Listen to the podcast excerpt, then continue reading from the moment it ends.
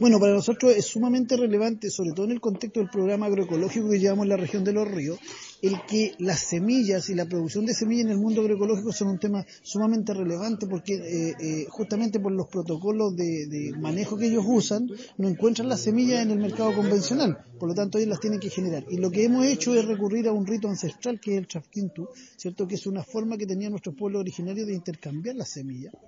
Y lo que hemos hecho nosotros es adosar a esa práctica que ellos realizan una capacitación en el manejo de semillas, no solo desde el punto de vista biológico, sino también de las normativas que las rigen, de tal manera que ellos puedan eh, mejorar el abastecimiento de semillas con un mayor grado de conocimiento.